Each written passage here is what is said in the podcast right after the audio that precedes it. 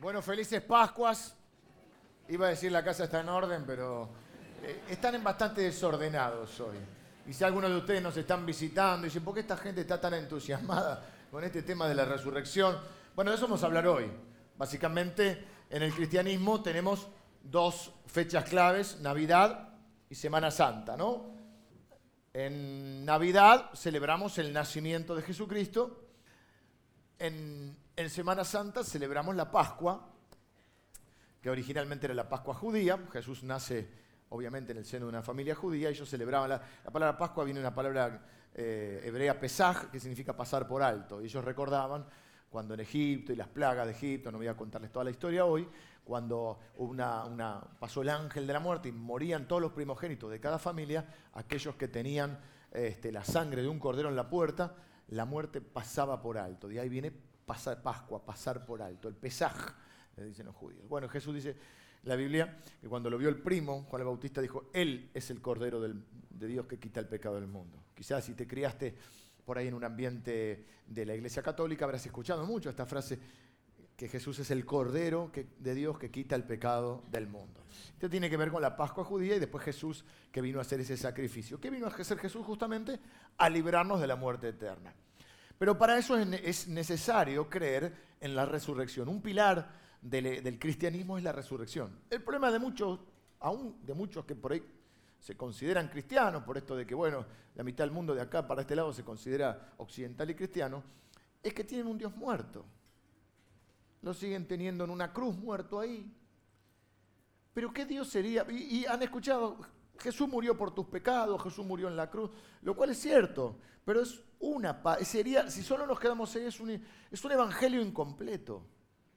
El evangelio es, Jesucristo vino al mundo, vivió en esta tierra, murió por nuestros pecados en la cruz y resucitó al tercer día, conforme a un montón de profecías previas que había.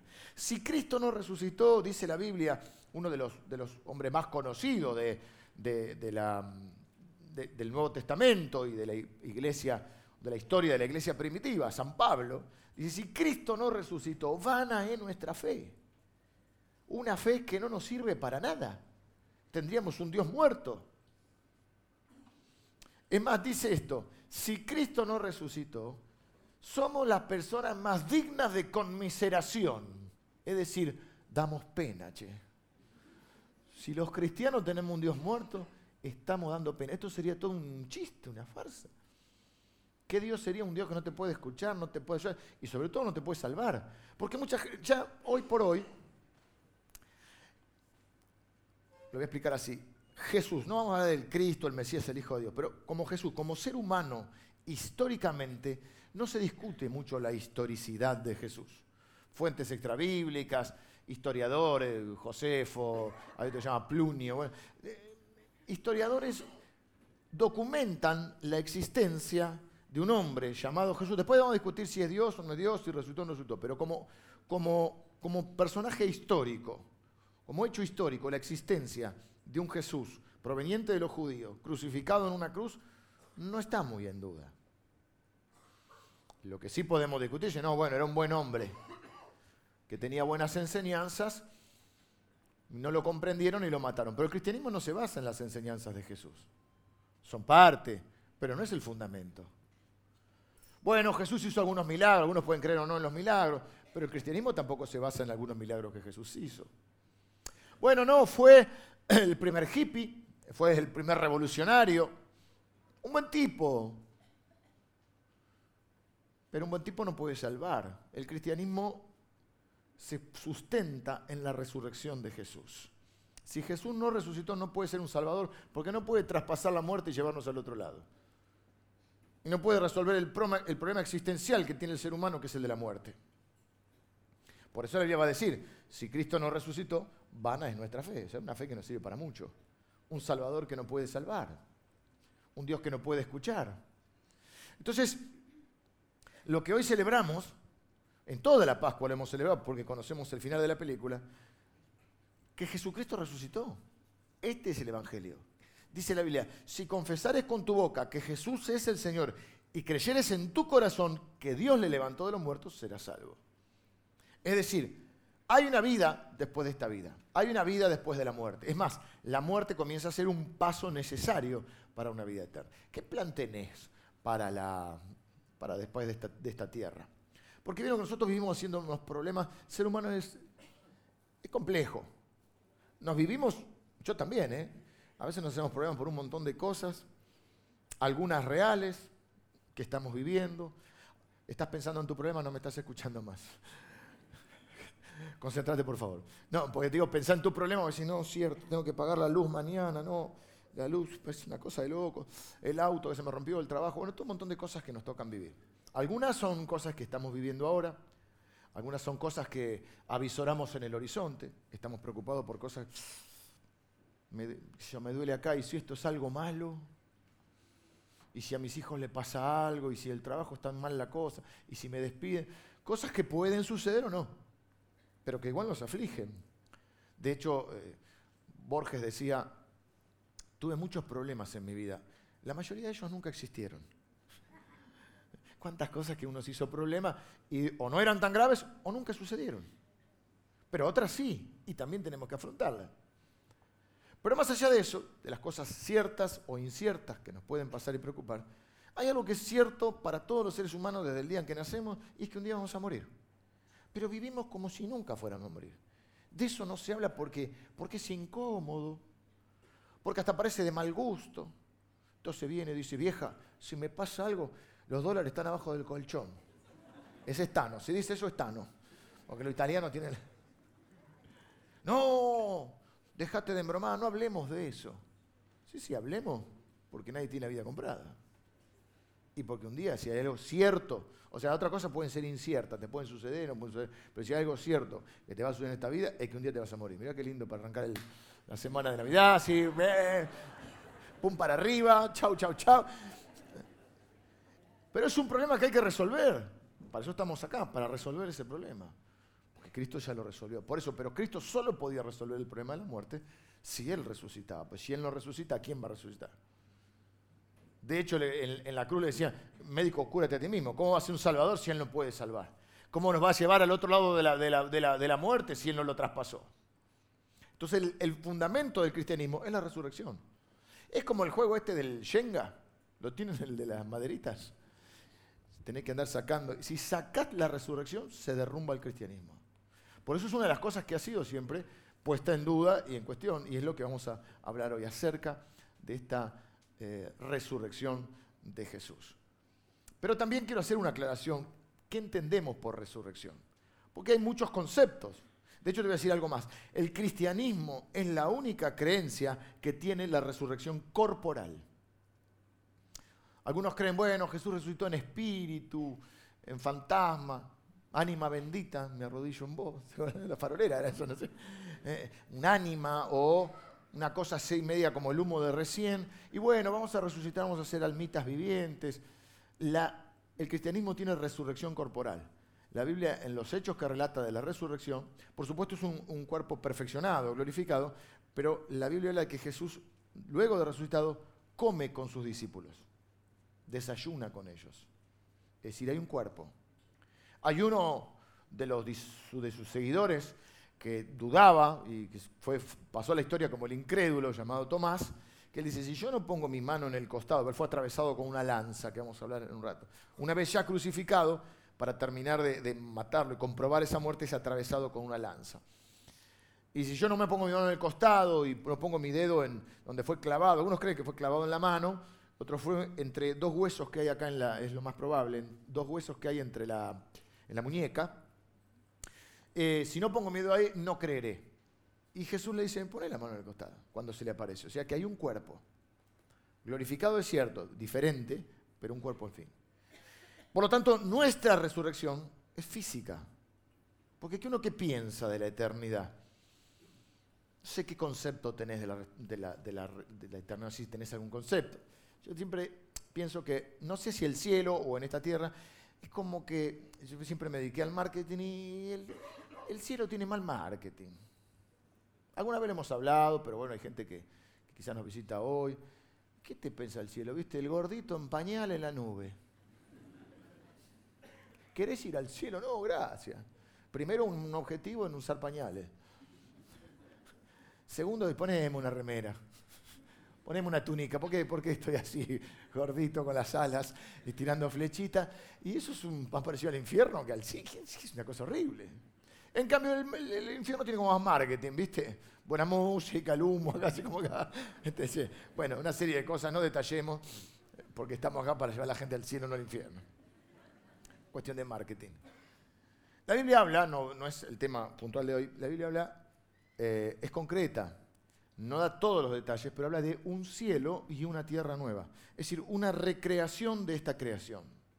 Es más, muchos piensan, y no es descabellado, que ese nuevo, ese nuevo mundo, ese nuevo orden mundial, sea una recreación de este mundo. Este mundo, la Biblia dice que la creación eh, sufre a causa del maltrato del hombre. Por eso los movimientos ecológicos, ¿no? Dice que la Biblia dice así, la creación gime. La verdad que estamos haciendo pomada a este, este mundo, Pero así todo, con todos los efectos del pecado y del maltrato, de la mala administración humana, este mundo es maravilloso. Bueno, algunos conocen, o las cataratas, los que les gustan las montañas, Mendoza, un lugar increíble, eh, bueno, el, norte, los siete colores, el, sur, Bariloche, la playa, es un mundo increíble. Bueno, la Biblia habla de un cielo y una tierra y de una resurrección corporal. No es que vamos a ser eh, fantasmitas. Esto es importante, el concepto de, resurrección, porque el cristianismo es el único que tiene resurrección corporal. Pero para eso es necesario tener en claro la resurrección de Jesús. Yo voy a leer uno de los relatos de la resurrección, uno se leyó, y vamos a ponernos del otro lado. Vamos a jugar un rato, por un rato decir, yo no creo que resucitó. Porque está en el hecho. No, pero la Biblia dice que resucitó, pero yo no creo en la Biblia. Bueno, está bien, tenés el derecho del mundo a no creer en la Biblia. No tenés por qué creer. Entonces vamos a ponernos del otro lado. Vamos a decir, si no resucitó, vamos a suponer que no resucitó. ¿Te leíste el código da Vinci? Ah, bueno, yo me lo leí, me acuerdo, hace un par de años, me lo leí en dos días. La película más o menos. Empiezo mejor en los libros que la película. Eh, pero vamos a leer uno de los relatos. Lo tengo acá por una cuestión, no es que soy moderno, sino que no veo. Entonces ya no hay Biblia, que una letra así. Entonces lo tengo acá y acá es como que se hace la luz. El relato de Juan también va a salir en pantalla. Si sale en pantalla, capaz que lo leo de la pantalla. Juan 20. Hay cuatro eh, libros en la Biblia que relatan la vida de Jesús. Y tienen pequeños detalles de diferencia porque cada uno lo cuenta como lo vivió. Viste, como vos, ves un, evento y tu señor lo vivió de una manera, vos de otra. Cada uno le quedan algunos detalles. Juan es el discípulo más joven, es el que sobrevive más tiempo, el último en morir, todos mueren martirizados. Eh, Juan, bueno, muere desterrado, pero primero también es martirizado. Y es el único que no se dispersa, que no huye cuando el Señor Jesús es eh, tomado preso y crucificado. Y él hace este relato, él es un testigo ocular. El primer día de la semana, María Magdalena fue de mañana, siendo aún oscuro al sepulcro, y vio quitada la piedra del sepulcro. El primer hecho es que si vos vas a contar una historia que es una mentira, en ese momento no elegirías una mujer como testigo. En una sociedad oriental, antigua, para que tengan una idea, no había igualdad de género, olvídate todo eso, el testimonio de una mujer no era válido en una corte. Por lo tanto, si vos vas a inventar semejante historia, tenés que decir que lo vio, no sé, José de Arimatea, que después vamos a ver que era un hombre rico, influyente, que le prestó la tumba a Jesús. No vas a decir que fue una mujer y menos María Magdalena, porque su testimonio no tenía valor. Pero la Biblia te lo cuenta tal como era. La primera que llegó fue María Magdalena. Entonces llegó al sepulcro y ¿dónde nos quedamos? ¿Estamos bien? Vio quitada la piedra, no estaba la piedra. Entonces fue, corrió y fue a Simón Pedro y al otro discípulo, al que amaba a Jesús, ese es el propio Juan. No se nombra, es como Maradona que dice el Diego, el Diego es él, ¿viste? Eh, eh, él habla de él, el discípulo que amaba es él, Juan. Y le dijo, se han llevado del sepulcro al Señor y no sabemos dónde le han puesto. Ven, ellos no esperaban la resurrección, no sabían. Por eso lo cuenta con esa honestidad. Y salieron Pedro y el otro discípulo y fueron al sepulcro. Corrían los dos juntos, pero el otro discípulo corrió más a prisa que Pedro y llegó primero al sepulcro, porque el otro era joven. Pedro era grande, llegó con la lengua afuera. El otro jovencito llegó rápido, pero es respetuoso. Entonces van a ver que llega, y bajándose a mirar, vio los lienzos, no son los pantalones los lienzos, son unas vendas con las cuales lo, tipo momia, lo, ponían especies aromáticas, lo preparaban el cuerpo. Y 45 kilos de telas y de vendas. Vio los lienzos, pero no entró. Respeta al mayor y se va a esperar que llegue la autoridad que es Pedro. Luego llegó Simón Pedro tras él. Va, no sé si por respeto tenía miedo, dice, acá hay algo raro. Entró al sepulcro, vio los lienzos puestos allí y el sudario, que, el que estaba sobre la cabeza, que había estado sobre la cabeza de Jesús, eh, no puesto con los lienzos, sino enrollado en un lugar aparte. Si se habrán hecho historias sobre el santo sudario, ¿no? Entonces entró también el otro discípulo que había venido primero al sepulcro y vio y creyó. ¿Qué es lo que vio? La tumba vacía. Y a eso nos vamos a estar centrando hoy. Alguna vez hemos hecho una charla, no lo voy a hacer hoy, donde ponemos todas las razones por las que creemos que hay evidencia suficiente para creer que Jesús resucitó. Porque obviamente que en un punto final es una cuestión de fe. Pero también Dios nos dio una inteligencia, un entendimiento, algunas neuronas, a mí no muchas, pero un par que las conecto así para conectar un par de ideas. Y hay suficiente evidencia, porque la Biblia dice que nosotros debemos saber presentar defensa de nuestra fe. Debemos poder argumentar porque hay argumentos suficientes para creer en la resurrección. Por supuesto, al final siempre será un tema final de fe. Entonces, ¿qué dice esta historia? Que ellos llegan, el cuerpo no estaba, luego va a contar que Jesús después se les aparece, pero ahí es donde ellos se acuerdan, porque Jesús les había dicho que él iba a resucitar y que era necesario que muriera. Por eso dice el versículo siguiente, se vio y creyó, y el versículo siguiente dice, porque no habían entendido, a ver si aparece, pues ya lo, los estoy mareando los pobres chicos, no habían entonces también el otro discípulo que había venido primero al sepulcro vio y creyó. Y el 9 que dice, porque aún no habían entendido la escritura, que era necesario que él resucitase de los muertos. ¿Qué habla de la escritura? Porque había profecías de Jesús. De hecho, hay un libro en el Antiguo Testamento, hay muchas profecías. 800 años antes, mil años antes. Mil años antes, por ejemplo, se, eh, profetiza que va a morir en una cruz. La muerte por crucifixión, uno de los salmos. Y hay un libro que se llama Isaías, que algunos le llaman como el quinto evangelio. Se escribió unos 700 y algo años, años antes de Cristo, casi 800, un poquito menos, donde en ese libro, en Isaías, se llama el quinto evangelio porque vos podés encontrar todas las profecías que de alguna manera van como marcando la vida de Jesús. Cómo iban a ser, dónde iban a ser, cómo iba a morir, que iba a morir entre criminales, pero que iba a ser enterrado en la, eh, eh, eh, junto con los ricos, porque él es enterrado en la tumba de un hombre rico. Es decir, cosas que vos podés decir, bueno, alguna Jesús podría haber, si fuera un farsante, podría haber simulado. Te la lees, la profecía, y decís, la cumplo. Pero vos no podés elegir dónde vas a nacer. Y hay una profecía, por ejemplo, que le iban a hacer en Belén, cuando él no era de Belén, él es de Nazaret, pero nace en Belén. Eh, ¿Cómo iba a morir? Que su cuerpo no fue quebrado, vamos a ver. Nadie puede... que, su, que su, sepultura iba a ser con los ricos. Uno no elige todas esas cosas. Bueno, una serie de cosas que confirman además que la Biblia es verdad. Pero estamos en el punto de vamos a creer o vamos a jugar con la idea, no, no, yo creo que, bueno, la existencia histórica no, no, no es muy discutible, pero yo no creo que resucitó. Y ese es el punto, si no resucitó no es Dios. De alguna manera, la resurrección demuestra quién es eh, que Él es quien dijo ser, porque Él dijo que era Dios, cosa que otros profetas no. ¿Qué pasó si Él no resucitó? Vamos a ver las hipótesis. Cuenta la historia. La gente dice, los judíos mataron a Jesús. No es cierto. Jesús era judío y sus seguidores también eran judíos. Un grupo de judíos, un grupo, eh, diríamos, una parte de las autoridades religiosas, sí eh, se confabularon para la muerte de Jesús, pero no todos los judíos. Este grupo llamado Sanedrín sospechaba, decía, acá hay gato encerrado, algo va a pasar, porque Jesús había dicho que él iba a resucitar. Entonces dice, no sea cosa que resucite. Van, o que los discípulos se lleven el cuerpo, que es la teoría que ellos empezaron a difundir, Van a Pilatos, el gobernante, y le piden una guardia romana para que selle la tumba de Jesús. Le ponían el sello romano, cuando le viste como cuando te, espero que no, la, faja de clausurado, viene la, FIP, viene el municipio de clausurado. Bueno, los romanos La piedra pesaba 2.000 kilos, 2 toneladas.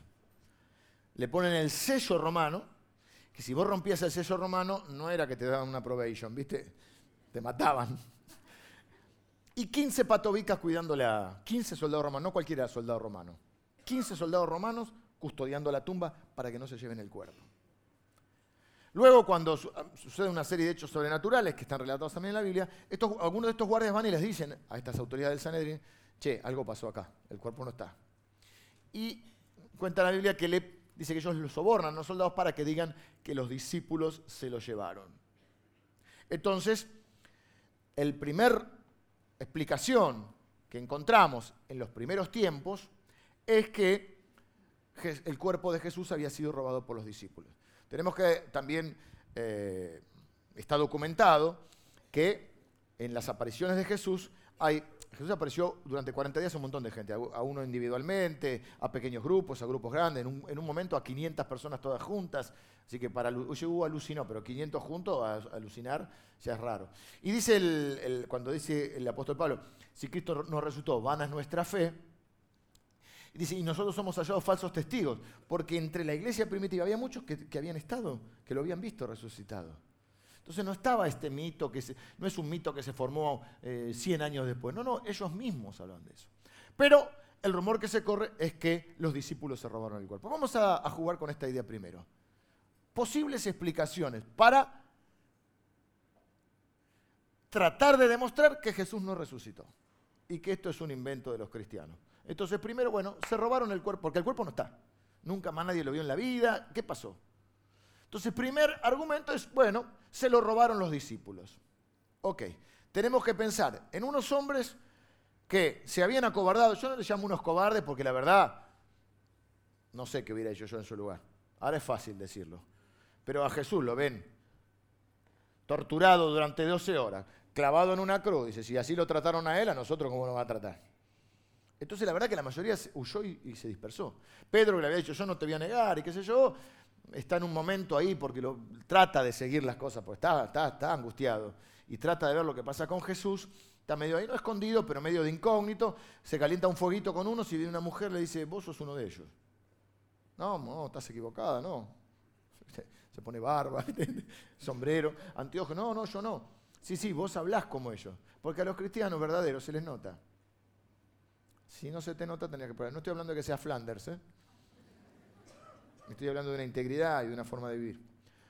Entonces, sí, tú hablas como ellos, les dice. ¿Y qué hace Pedro para que no lo reconozca? Empieza a insultar. Eh, que esto, que No, quiero dar ejemplos. Pero quedó claro que no era Pedro. O parecía. Esas mismas personas, todo, el único que está es Juan.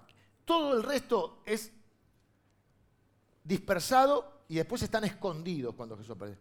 Ahora, esta teoría ¿Qué me está diciendo? Que estos tipos que están muertos de miedo van hasta la tumba, se enfrentan a los 15 soldados romanos, los derrotan, vaya a saber cómo, corren la piedra, se llevan el cuerpo, lo hacen desaparecer y luego están dispuestos en toda su vida a ser torturados, perseguidos, encarcelados y muertos como mártires por causa de una mentira. ¿Cómo explicamos que estos ahora son los valientes de América? Bueno, de América no ¿Cómo explicamos ahora que Pedro, que se asustó porque una mujer dijo esto y se me van a llevar preso, está dispuesto a morir, muere crucificado? Famoso San Pedro. No es por la lluvia, San Pedro.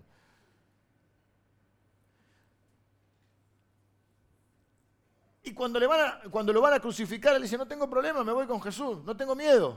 Lo único que les pido, muchachos, la cruz, pongan la boca abajo porque no, no me siento digno de morir como el Señor. Todos los discípulos fueron, o los apóstoles, fueron martirizados, encarcelados, perseguidos y muertos. Uno le cortaron la cabeza, lo tiraron de un precipicio.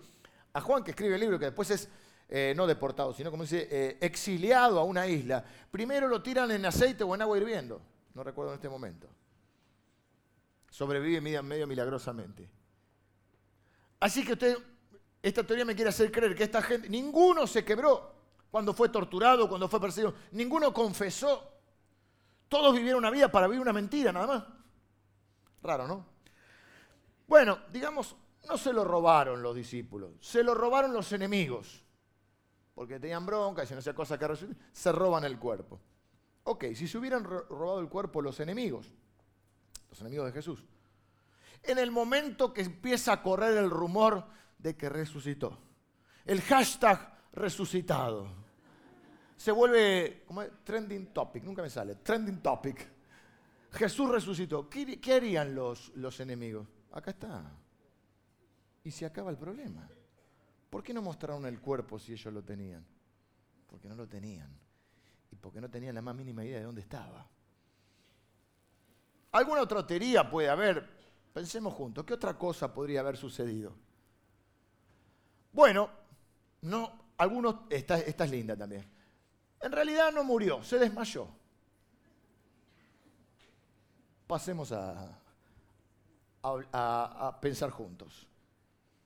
Torturado 12 horas, azotado, bueno, como vieron alguna película habrán visto, más o menos así. Aparte, la muerte por crucifixión está documentada.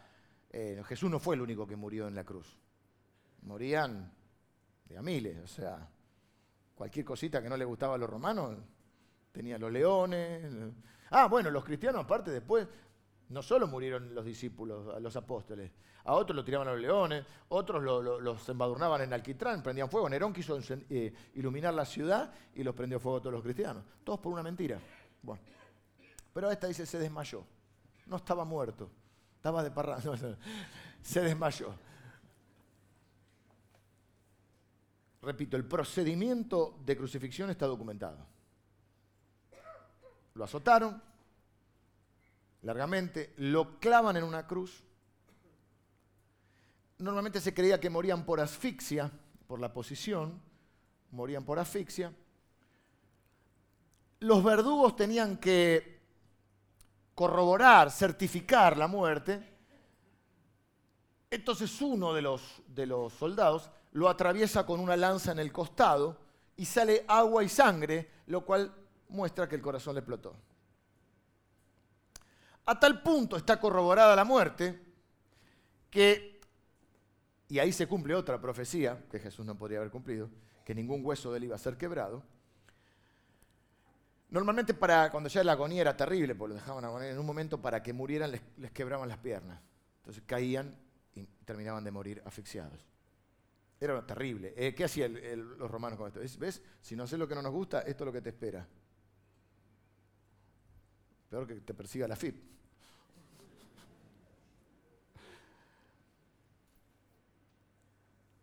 ¿Qué hace este hombre? Lo atraviesa con la lanza y como ve que está muerto, dice, no, no hace falta, este ya no hace falta quebrarle las piernas, porque ya está muerto. Documenta que está muerto. Y se cumple esta profecía de que ningún hueso de él... Es increíble. Bueno, entonces estamos en qué? Se desmayó. Entonces lo azotaron, lo clavaron en una cruz, le atravesaron una lanza, salió agua y sangre. Lo metieron en una tumba con 45 kilos de telas y especies. Durante tres días sin agua y sin alimento. Se despertó. Corrió una piedra de 2.000 kilos. Se enfrentó a 15 soldados romanos. Los venció a todos y se fue a su casa. Y nunca más nadie lo vio. Bueno, cada uno es libre de creer lo que quiera. Por eso la tumba de Cristo nunca fue consagrada como como santuario. Otra última teoría, pensando, ¿qué puede haber pasado? Los amigos no lo tienen, los enemigos no lo tienen. Desmayar y, levantarse está complicado.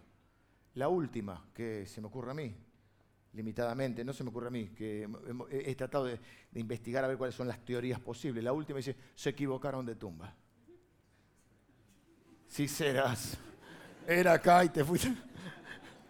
Bueno, vamos a pensar, se equivocaron de tumba. Van todos. Entonces, pero. ¿Cómo se equivocaron de tumba? Si el registro dice que la tumba era de un hombre muy conocido, no solo tenía dinero, sino que era muy influyente, cosas que generalmente van juntas. Este hombre tenía dinero, era influyente, va y pide el cuerpo, se llama José de Arimatea, también está documentado por fuentes históricas extrabíblicas, dicen que fue eh, sepultado en la tumba, no, era, no era en tierra, sino que era como la habrán visto, una, como una especie de cueva con la piedra. En la tumba de José de Arimatea. sabían, no era una tumba desconocida. Número dos, los propios enemigos de Jesús, por temor a que lo roben, piden una guardia, van hasta la tumba donde está el cuerpo, sellan la tumba y ponen la guardia. ¿Qué confusión puede haber?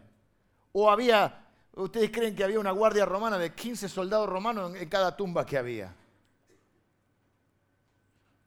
No hay posibilidad de que se hubieran equivocado. Es más, las mujeres que van, van a la tumba porque la Biblia relata que cuando, no cuando resucita, sino cuando lo ponen en la tumba, las mujeres estas lo siguen y ven dónde lo ponen y ven después luego que está la guardia romana. Y ellas no están inventando nada porque ella misma dice, se lo robaron, alguien se lo robó. ¿Qué pasó con el cuerpo? No es que ellos estaban ya pensando en inventar esto. Así que la teoría de que se equivocaron de tumba es muy difícil. Estaba la guardia romana, estaba el sello. Era la tumba de José de Arimatea. Y bueno, estas son las posibilidades que yo veo y la, posibilidad que veo es que no hay forma, si Cristo no resucitó, no hay forma de explicar de ninguna manera qué pasó con el cuerpo. La única explicación que yo tengo es que Él resucitó. Y de hecho es interesante que la tumba nunca fue venerada como un lugar santo. Bueno, ahora es otro tema porque ahora está todo muy distinto. Luego con los años empezaron, no, esta era el, el esto era el santo grial, bueno, todas esas cosas. Pero no documenta el primer siglo, porque cuál era la, la, costumbre, sobre todo los judíos, que las personas que eran profetas, rabinos o maestros, su tumba, donde yacían sus huesos, tenía un valor, un valor religioso, un valor para eso. Entonces se homenajeaban a esos rabinos, a esos maestros, a esos profetas, yendo a la tumba. Bueno, un poco como uno hace quizá ahora, es una costumbre de muchas personas, y donde está el ser querido, donde yacen los restos, y lleva flores, lleva velas, alguna oración. Era muy común que se hiciera, pero la tumba de Jesús nunca fue venerada, la cosa es que es muy raro. Si sus seguidores pensaban que estaba en una tumba, al punto que en un momento se pierde el rastro de cuál tumba. Hoy está el Santo Sepulcro, nadie sabe cuál es. Dice, era una como esta. Es como acá que va por la calle, acá estuvo Juan de Garay, sí, qué sé yo. Vos vas a Roma y te dicen que todo era... Eh, bueno, y en Jerusalén, bueno, está el Santo Sepulcro, pero no se sabe dónde. La verdad es que no se sabe porque nunca fue venerada como un lugar, porque no se peregrinaba ahí, como sí ha sucedido con otras religiones e incluso con otras, eh, con los propios judíos. Miren, hay cinco religiones de las más grandes en esta tierra. Una está fundada en una filosofía, el hinduismo. Las otras cuatro están fundadas en un líder, en un fundador, en una persona, siguiendo una persona. Los judíos obviamente creen en Dios, pero su padre es Abraham. Y la tumba de Abraham está en Hebrón, un lugar concreto, donde yacen los huesos de quién? De Abraham. Los budistas tienen su fundador en Buda. Su tumba está en la India. Y ellos hacen peregrinajes a la India. Desearían que Buda esté vivo, llevan homenajes. ¿Y quién yace en la tumba de Buda? No hay el coro está, no está muy fuerte. No hay mucho, están dudando. Buda, Buda. ¿Sí? Hebrón. Y Mahoma está enterrado en una ciudad llamada Medina. ¿Dónde están los huesos de Mahoma? En Medina. ¿Quién está en la tumba de Mahoma? Mahoma. Casi dice Medina. No. Es apellido. No. Pero la tumba de Jesús ¿Quién está en la tumba de Jesús?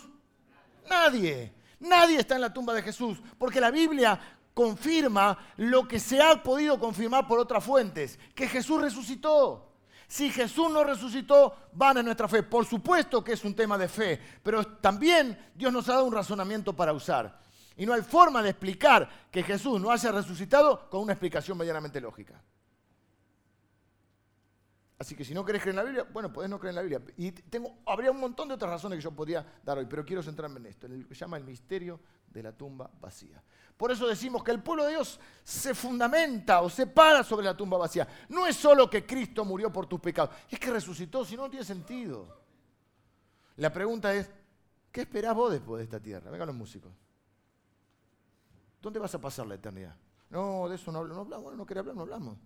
Pero yo quiero decirte algo. Esta semana cumpleaños. Un montón. Un montón. 4-9. El año que viene cumplo 40 y 10. Porque hay varios de mis amigos que cumplen 50, están hechos unos viejos. Entonces yo 40 y 10. Pero hoy. La vida es muy corta y la eternidad es muy larga. Dice que todos somos creyentes un minuto antes de morir, ¿no? Pero ¿qué plan tenés? Entonces, como la muerte nos incomoda, decimos frases como, bueno, pasó a mejor vida. Pero pará, ¿vos estás seguro que pasó a mejor vida? Porque la Biblia no dice que todos pasan a mejor vida. No, ahora descansa en paz. ¿Estás seguro que descansa? Ahora ya está mejor. La Biblia no, habla de eso, no lo dice así. La Biblia dice que hay un lugar, hay dos lugares mejor dicho, pero hay un lugar para aquellos para los cuales, o a los cuales Jesús les ha preparado lugar. Jesús dijo, no tengan miedo, yo me voy. Todavía ustedes no van a venir, pero me voy a preparar un lugar para ustedes. Todas las profecías, creo que hay cientos de profecías de Jesús. Todas las profecías que había sobre la venida de un Mesías, todas se cumplieron en la vida de Jesús. Documentadas. La única que no se cumplió todavía es que Él va a volver y es lo que ha prometido. Y es lo que cantamos hace un rato. Pero ya sea que Él vuelva o que nosotros nos vayamos y nos toque entregar el equipo, ¿qué plan tenés para después de esta vida? ¿Qué esperás para esta vida? Bueno, este es el plan de Dios. La Biblia yo no la puedo explicar en, no sé, 40 minutos. Llevo 40 minutos, 35. 1500 años de escritura de la Biblia. Primero fue traducción eh, fue transmisión oral. Todas hablan del plan de Dios. Dios, Dios tiene un plan. Para esto tenemos que entender dos palabras. Arrepentimiento y fe. No quise que vivas una vida culposa, pero la Biblia es clara en esto. Mucha gente cree que puede acceder a Dios. Esa es otra diferencia del cristianismo. Todas las religiones son un, ir hacia Dios, un caminar hacia Dios, un, ganarse el amor de Dios, un, tratar de elevarse hasta llegar a Dios. La Biblia dice que nosotros no nos elevamos, que Él desciende. Dice la Biblia, de tal manera amó Dios al mundo que dio a su Hijo para que todo aquel que en Él cree no se pierda, mas tenga vida eterna. No es nosotros yendo a Dios, es Dios viniendo a nosotros. Y eso es lo que celebramos en Navidad. Ahora vos estás celebrando la Navidad, tirás los cohetes, te comiste el lechón. El Salvador, el Salvador. Y un día te morí y no tenés Salvador. Porque Jesús dijo, no todos van a estar ese día. Porque de tal manera amó Dios al mundo que dio a su Hijo para que todo aquel que en Él confía, que pone su fe en Él, Dice la Biblia, creo que lo dije hace un rato, ya no sé si en esta, en esta reunión, anoche, que prediqué en otro lado, pero dice, si confesares con tu boca que Jesús es el Señor, que Jesús es Dios, y crecieres en tu corazón, mira qué importante es, que Dios le levantó de los muertos, que Él resucitó, será salvo. Quizá muchos de ustedes se criaron o son de un contexto católico y están visitando hoy. Una de las creencias es que Pedro fue el primer papa, el primer jefe de la iglesia. Además de ser el primer papa, para muchos, escribió libros en la Biblia. En uno de esos libros relata que él también predicaba. Y él dijo, no hay otro nombre, Pedro, no hay otro nombre bajo el cielo dado a los hombres en el cual podamos ser salvos. En ningún otro hay salvación. Otro capo de esa época es San Pablo. Hay catedrales que llaman San Pablo. No sé si hay ciudades, que debe haber alguna ciudad también. San Paul. Minneapolis es San Pablo. El estado hay una ciudad. San Paul. Dijo. ¿Cuál de todos? Dijo. Tengo 70.000 cosas que puedo decir que dijeron para reafirmar esto.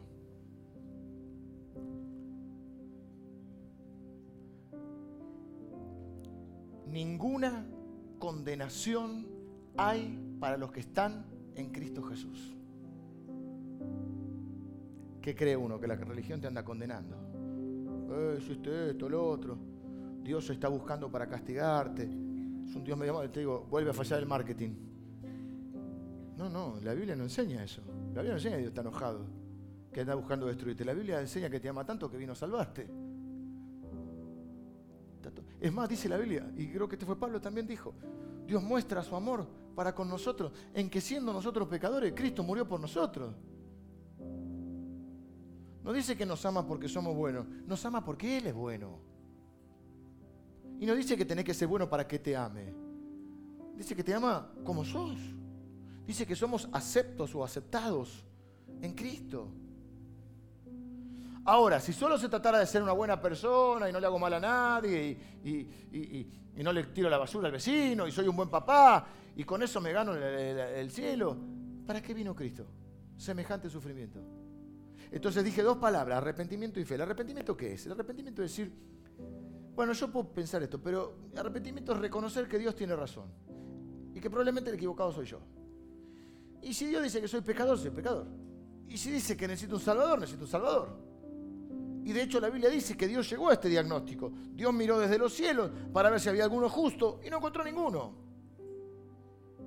Por eso dice la Biblia que somos justificados por la fe, hechos justos por la fe en Cristo. ¿Qué es lo que hace Cristo? Cristo se carga encima todos los pecados nuestros. Como Él no tiene pecado, se carga todo y va a la cruz.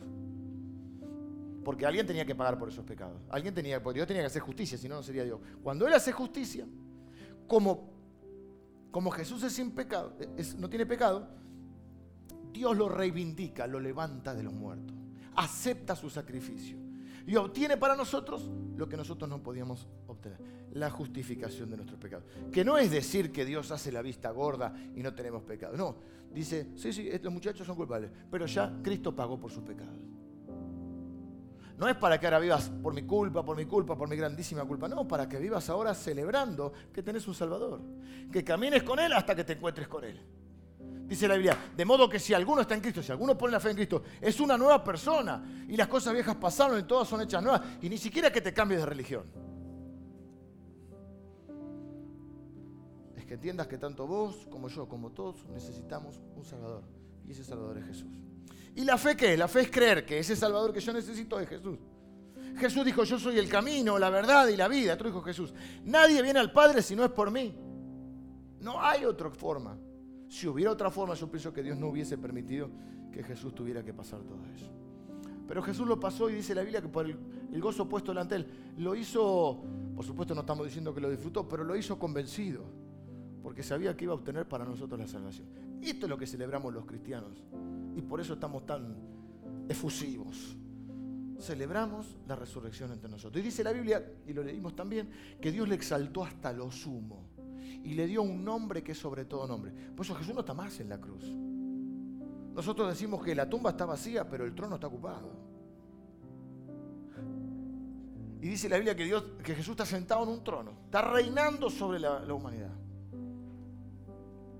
Y que Dios le dio un nombre que es sobre todo nombre. O sea que sobre el nombre de cualquier otra cosa está el nombre de Jesús.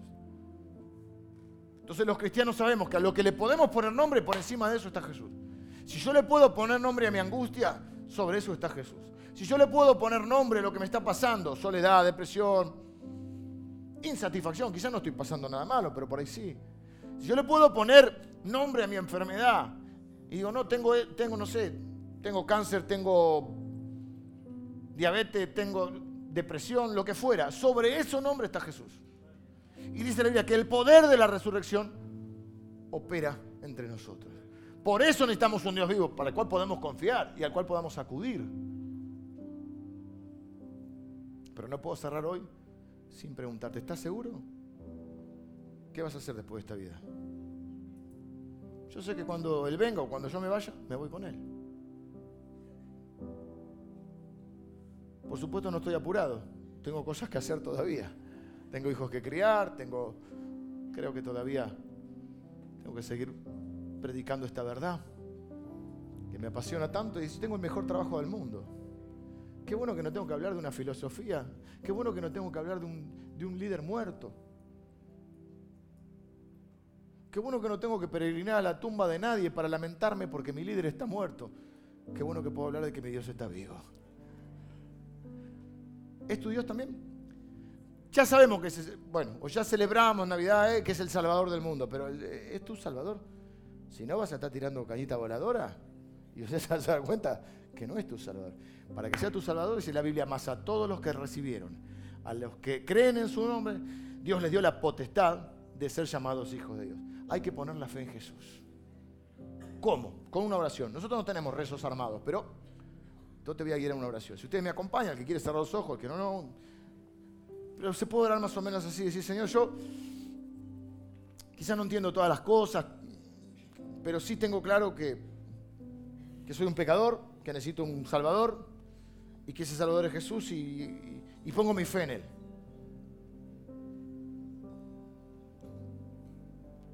Reconozco que Jesús es quien dijo ser, que Jesús es Dios, que resucitó y que en Él puedo tener salvación y vida eterna.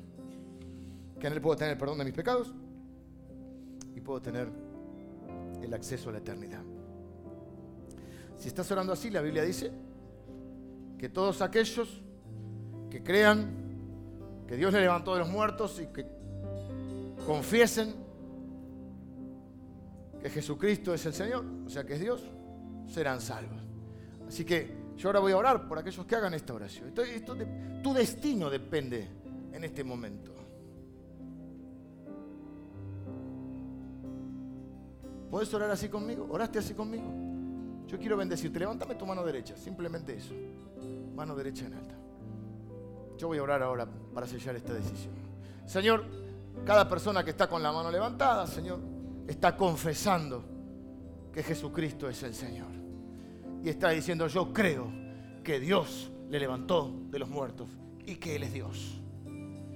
Ya no es más solo un Salvador, ahora es mi Salvador. Y pongo mi fe en Jesucristo. Reconozco que Él es el único y suficiente Salvador. Que no hay otro nombre bajo el cielo dado a los hombres en el cual yo pueda ser salvo. Me arrepiento de mis pecados y pongo mi fe en Jesús. Señor, yo te pido que bendigas a cada persona con la mano levantada. Señor, que ahora declaro que reciben el perdón de sus pecados, reciben el regalo de la vida eterna, reciben la salvación, reciben un nuevo corazón y son sellados con tu Espíritu Santo hasta tu venida, Señor. Nada los podrá separar de ti. Señor, escribe ahora sus nombres en el libro de la vida. Son tus hijos para siempre, nada los va a poder separar, ni la vida, ni la muerte, ni ninguna cosa creada los podrá separar jamás de ti. Yo los declaro tus hijos para siempre, salvos y benditos en el nombre de Jesús. Amén.